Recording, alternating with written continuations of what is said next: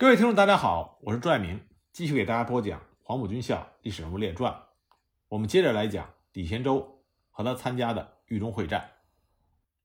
到了1944年和1945年间，日军在中国一共有53个师团，其中在华北只剩下五个师团，其中四个还是日军战斗力最差的丁级师团。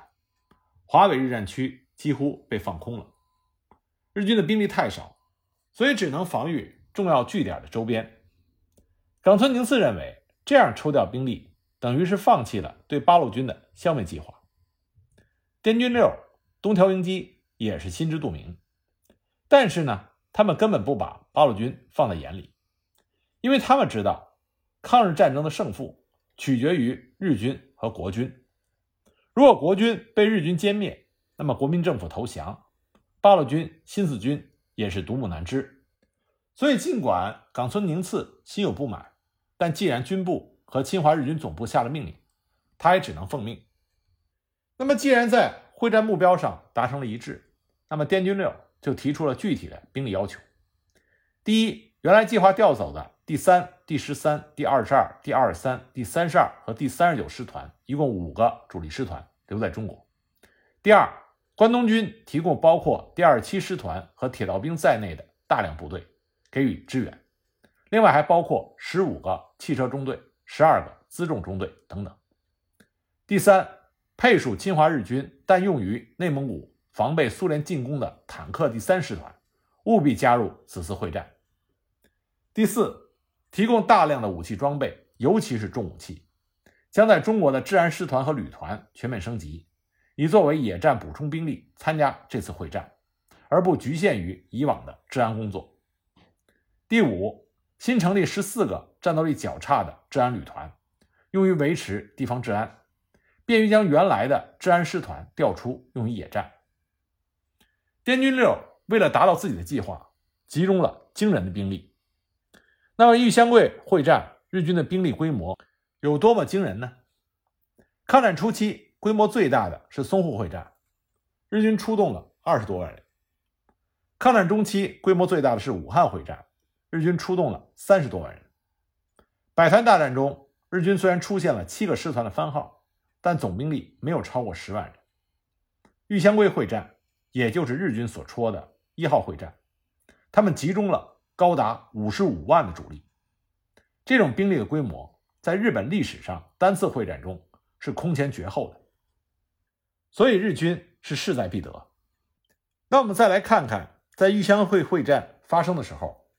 中日之间军事实力上的差距，首先在武器装备上，这个差距和抗战初期相比，不仅没有减弱，反而增强了。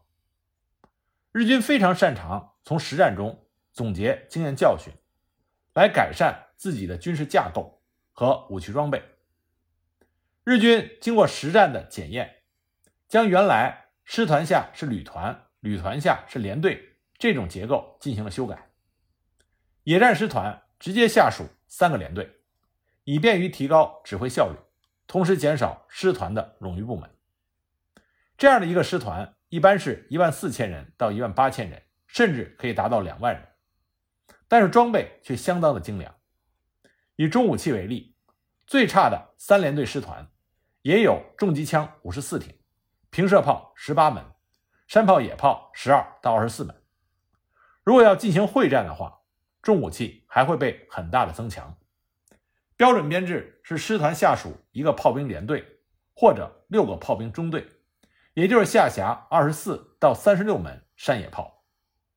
这种重武器的配备比抗战初期还要增强了很多。那我们再来看看国军，国军恰恰相反，因为国民政府不能自产火炮，抗战爆发的时候，四百多门五花八门的火炮。早已经消耗殆尽。抗战初期补充了一批数量不多的苏联的老式野炮，但仍然远远赶不上实战的消耗。所以到了1944年，各部队几乎没有什么火炮。即使最精锐的中央军部队，一个军能够配出一个炮兵营，就已经相当了不起了。所以从重武器来说，差距不仅没有缩小，反而扩大了。我们再来看轻武器。国军确实能够生产一些质量不错的轻武器，但同样远远赶不上实战的消耗。以国军质量最好的中正式步枪为例，抗战进行了这么多年，一共生产了六十万支。可抗战中国军损失的兵力三百六十万，再加上扩编的两百万，至少需要两百八十万支步枪。也就是说，中正式步枪的产量还赶不上。步枪最低需求的五分之一，步枪尚且如此，其他的就更不用说了。子弹每年需要三亿发，国民政府只能生产一半，其余的全部靠进口。而日军的军工生产却没有受到太大的影响。战争打的就是钱，靠的就是经济实力。我们不得不承认，日本在二战前，它的经济总量就达到了二百八十三亿美元。是世界上第六大经济强国，亚洲的第一强国。正是因为日本拥有如此强的经济实力，这才使得我们十四年的抗战打得如此的艰辛和悲壮。同时呢，日本也是一个非常善于学习的民族，在武器方面，他们在实战检验中能够迅速的找到问题，并且加以改进。他们的学习能力很强，比如说三八式步枪。在实战中显示出威力比较弱，不是中正式步枪的对手。那么日本立即仿造，很快大威力的九九式步枪就装备了部队。歪把子机关枪不可靠，不是国军通用的捷克式轻机枪的对手。很快就出现了山寨的九九式机枪。九二步兵炮的火力压制不住国军的迫击炮，那么日军就开始大量的生产迫击炮，逐步淘汰步兵炮。所以在武器装备上，日军和国军的差距也是进一步扩大。那么很多人都提到，在抗战的中后期，日军的素质有了大幅度的下降，很多都是补充的预备役的士兵。这也的确是事实，但是别忘了，兵员的素质是比较而言，日军的兵员素质有所下降，我国军的兵员素质下降的更多。兵员的素质。和人口素质是息息相关的。日本新兵无论好坏，都要在入伍前做严格的身体检查。如果身体不达标，是绝对不能进入部队的。那么日本人，他们当时的医疗条件和生活水平要远高于中国人，所以身体条件也比较好。更重要的是，日本已经普及了小学教育，日本新兵最低的学历也是小学毕业。很多还是中学生，甚至是大学生，文盲率几乎为零。这些人有一定的文化程度，比较容易接受各种训练，学习东西也比较快。那么入伍之后，日本新兵必须接受长达一年的严格军训，强度极大。也就是说，只要能够上战场的日本新兵，都已经是身体不错，并且接受过严格训练的军人。我们再来看看国军。抗战刚刚开始两年，国军就丢掉了人口密集的省份。相持阶段，国军控制的地方无一不是人口稀少的西南地区，只有四川人口较多。那么，经过长达七年的征兵，国军保持着四百万的规模，同时还伤亡了三百万人。抗战前，国军只有不到两百万，也就是说，国军征召了高达五百多万的新兵。但当时中国的人口素质比较低，这就直接影响到了兵员的素质。中国尤其是农村，医疗条件很差，相当一部分的农村人口都有着各种的慢性疾病，即使没有病，因为生活艰难、条件差，多数处于营养不足、长期疲劳的状态。一九四三年的时候，国民政府被迫向公务人员征集志愿兵，按照常理来说。这些公务人员生活条件比较好，身体应该比普通人好得多。即便是这样，通过体检的竟然只有不到百分之二十。这也就是说，国民政府征召到的新兵，大多数都是体弱多病或者是身体虚弱的人。一个明显的例子，在常德会战后期，国军五大主力之一的精锐十八军负责追击日军。当时在鄂西，天气寒冷。短短的一周多的追击，居然导致十八军病倒，甚至病死了数百人之多。十八军这还是国军主力中的主力，待遇是最好的。他尚且如此，可见当时国军士兵的身体差到了什么地步。到了抗战的后期，国民政府征召的这些新兵身体弱，文化程度低，很多训练新兵的教官反映，新兵进入部队根本就不能训练，而是要先治病。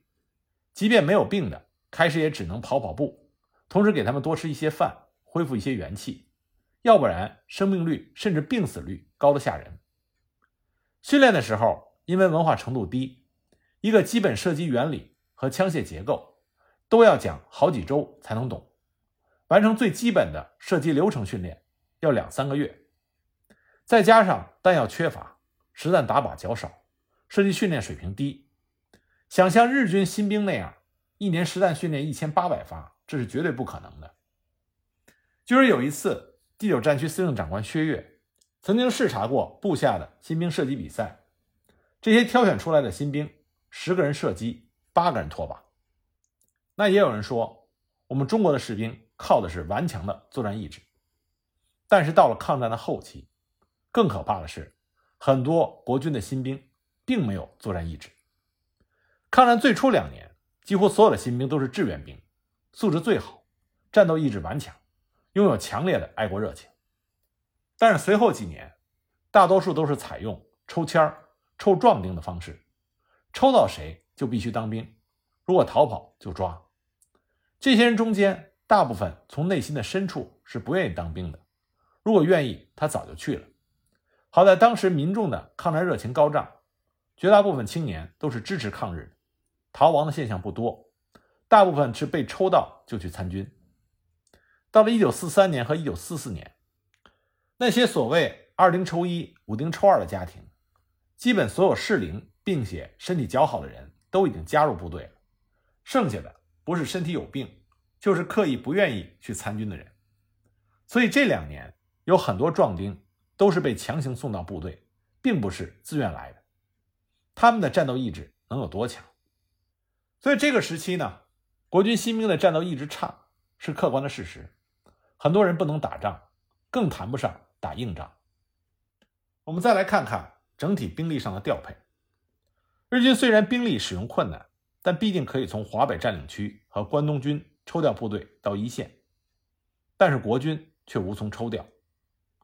日本在玉香桂会战之前，曾经仔细研究过当时国军的兵力情况。日军认为，国军虽然号称有四百万人，实际上可以作战的最多只有二百九十万。经过这么多年抗战的经验总结，形成的一个共识就是，防御中的国军数量必须要两到三倍于日军。极端情况下，尤其是进攻作战，很难说要多少倍的数量。这是由于各方面的因素综合起来所形成的巨大差距造成的。即使是英勇善战的八路军，在百团大战后期关家岛一战中，合围区区几百名日军。前后也使用了几十倍于敌的兵力，最终还没有吃掉。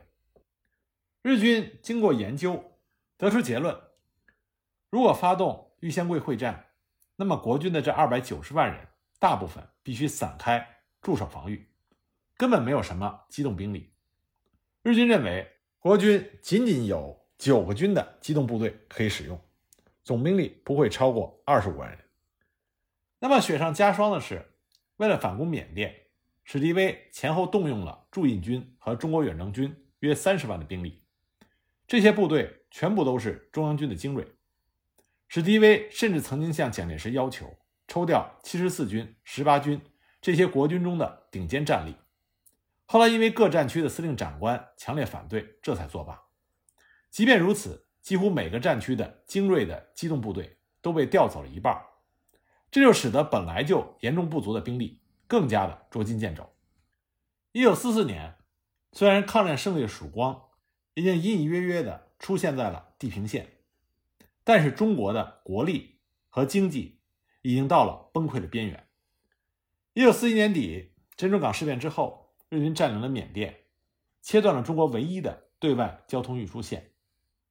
打仗是要钱的，没钱就不能打仗。士兵的吃喝拉撒、武器服装，包括平时的军饷，这都需要钱。四百万部队的日常运作，这是一笔极大的开销。除了要养这几百万的部队之外，中国还有数量惊人的难民。我们不要忘记，抗日战争是在中国的本土上进行的。根据统计，仅仅在1938年，大后方就有高达两千万的难民。有的资料还认为，逃亡的难民高达六千万。这些难民虽然大部分自力更生，但是政府显然不能不闻不问，多少也是要管一些的。尤其对于那些没有谋生能力的儿童和老人，政府也只能硬着头皮尽量的承担下来。为了这么多难民的衣食住行，国民政府需要拿出巨大的开支。但是在中国本土进行的战争，也使得国民政府在财政上收入骤减。那没有办法，只能多印钞票。最后的结果自然是货币大量的贬值。一九三七年可以买到两头牛的法币，到了一九四五年只能买到一条鱼。随着物价的升高，很多人的积蓄化为乌有，几乎所有人的生活都非常的艰难。我们以著名的民主人士闻一多教授为例。一九三二年暑假之后，当时三十四岁的闻一多重返母校清华任教，当时他的薪酬是三百四十块大洋。可以买一千七百斤猪肉。两年之后，学校分给闻一多一套免费的住房。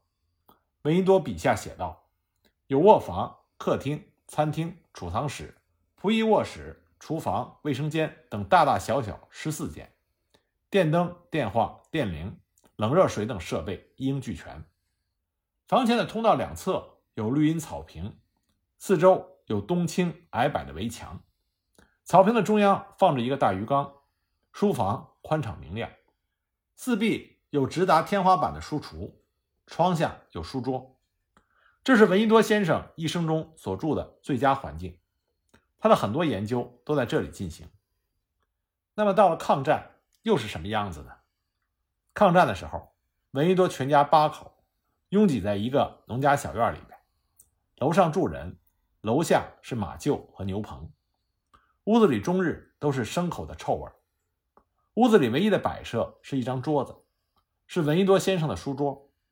家中摆不下餐桌，全家人只能站着吃饭。为了节省烧水的木材钱，每天早晨，闻一多带着孩子去小河边洗脸。买不起肉，他就只能带着孩子去稻田里捉蚂蚱，回来用油炸，当做大虾吃。但这样又太费油，所以就改为去捉青蛙。然后扔在锅里煮成鸡汤。闻一多当时住的是廉价房子，距离昆明有二十多里路。为了省去坐马车的钱，他就背着书包步行出城。闻一多先生这样的情况绝对不是少数，而是普遍的现象。连这些大名鼎鼎的大学教授尚且如此，国军士兵就更不用提了。当时国军的士兵每天除了一斤八宝米之外，什么叫八宝米呢？就是指在这个大米中掺杂了八宝，这八宝就是沙子、石子等八种杂物。那副食呢，就是青菜萝卜，每年吃不上几次肉。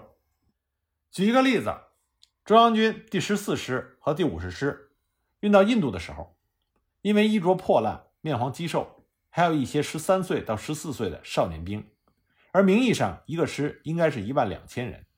但实际上只有七千多人。当时史迪威误以为这是胡乱拼凑起来的中国年轻难民，勃然大怒，认为蒋介石故意整他。他在日记里写着：“大半数的士兵因为体力较弱，不能忍受长时间的劳苦工作，营养不足极为普遍。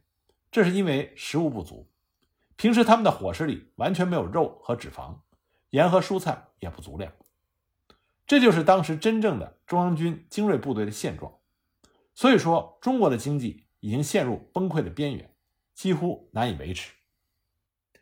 那么抗战后期还有一个非常致命的负面因素，这就是抗日战争的胜利的曙光已经出现在了地平线，而正是因为这样，中国各方的政治势力都开始打起了自己心里的小算盘，在外部压力看似减弱的时候。人心已经不再像抗战初期那样上下一致、携手抗敌了。那么就在这样的一种情况下，日军发动了玉湘桂会战。那么这里呢，我主要给大家讲的是豫中会战，也就是豫湘桂会战的第一阶段。那么豫中会战是由华北方面军的十二军来完成。根据分析，十二军司令官内山英太郎认为，第一战区可以作战的兵力共为八个集团军、一个兵团、十七个军、四十一个师，二十八万左右。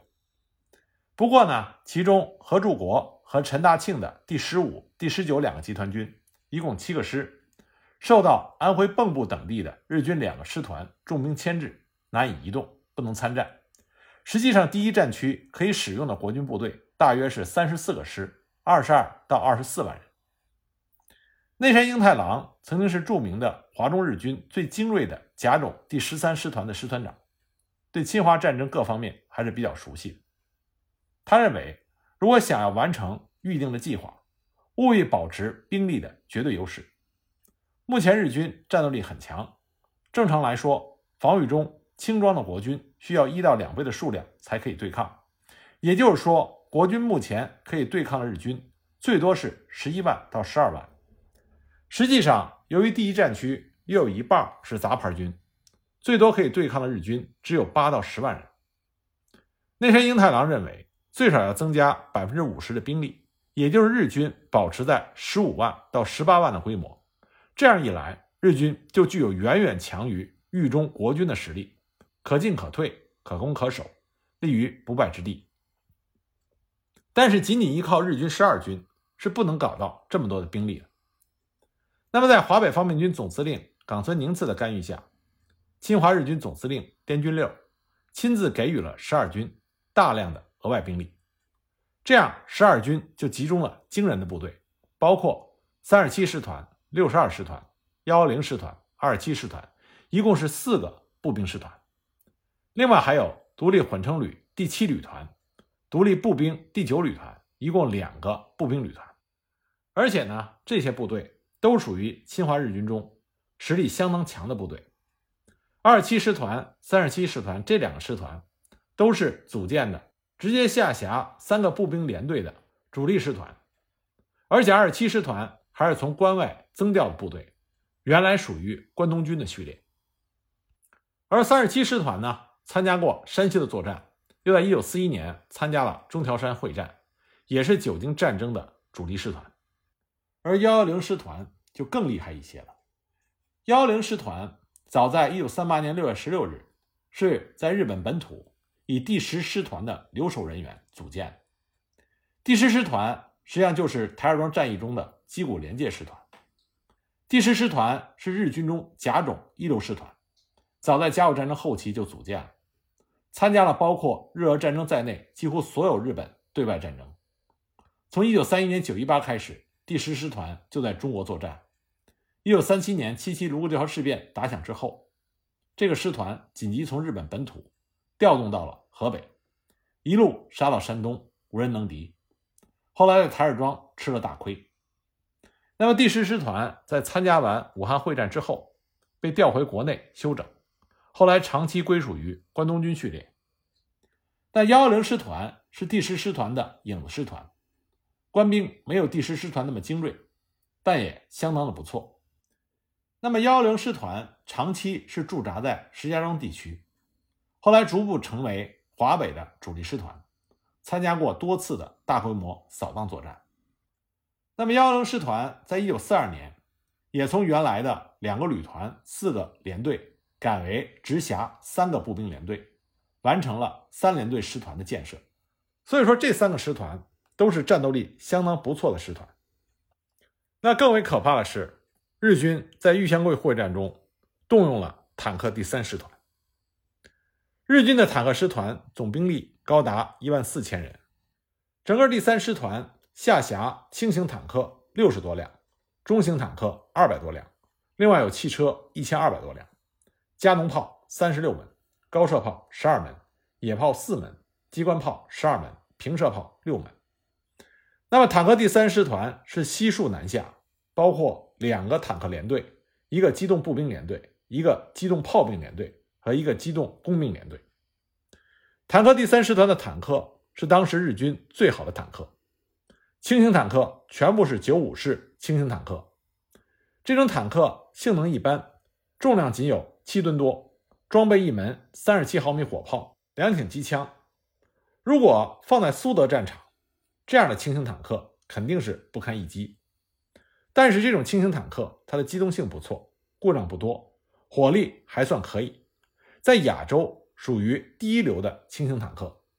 那么在基本上没有反坦克武器的国军面前，这种九五式轻型坦克是极难对付的。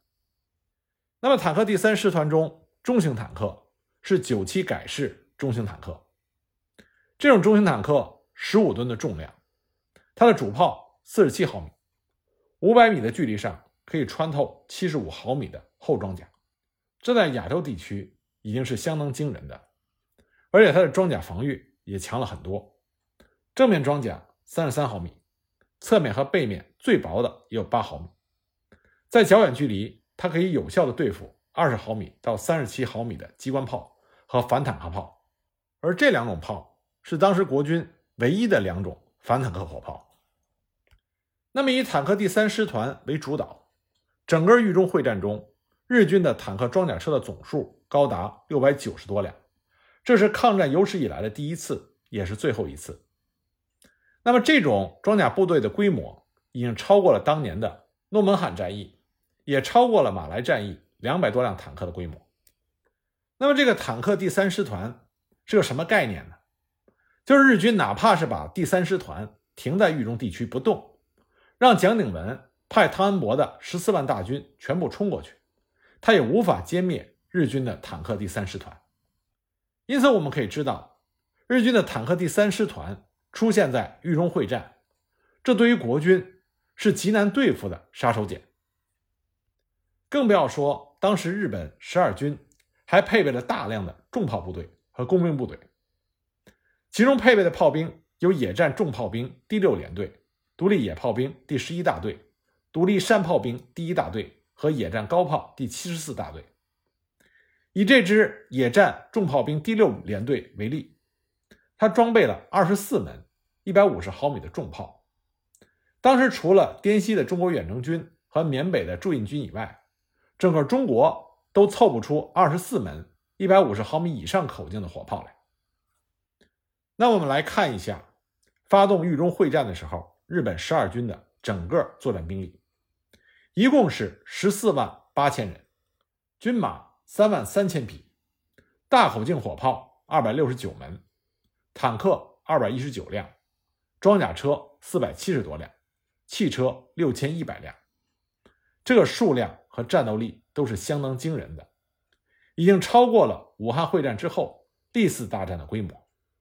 除此之外，还有空军部队的协同，配合十二军作战的是日本第二飞行团，各种飞机一共是一百六十八架。而兵力集结如此之巨大，尚且是其次，关键在于日军调动了大量的重武器。豫中会战基本都在豫中，豫中也就是河南省的中部，大部分都是一马平川的平原，对于守军非常的不利。平原地区。极为适合拥有重武器，尤其是装甲武器的一方发挥威力。一个装甲团发挥火力和机动性的优势，可以轻松的打垮缺乏反坦克武器的几个步兵团。后者不要说作战，甚至连逃跑都会非常的困难。那么下一集呢，我给大家讲一讲豫中会战爆发的时候，国军第一战区军事实力是个什么情况。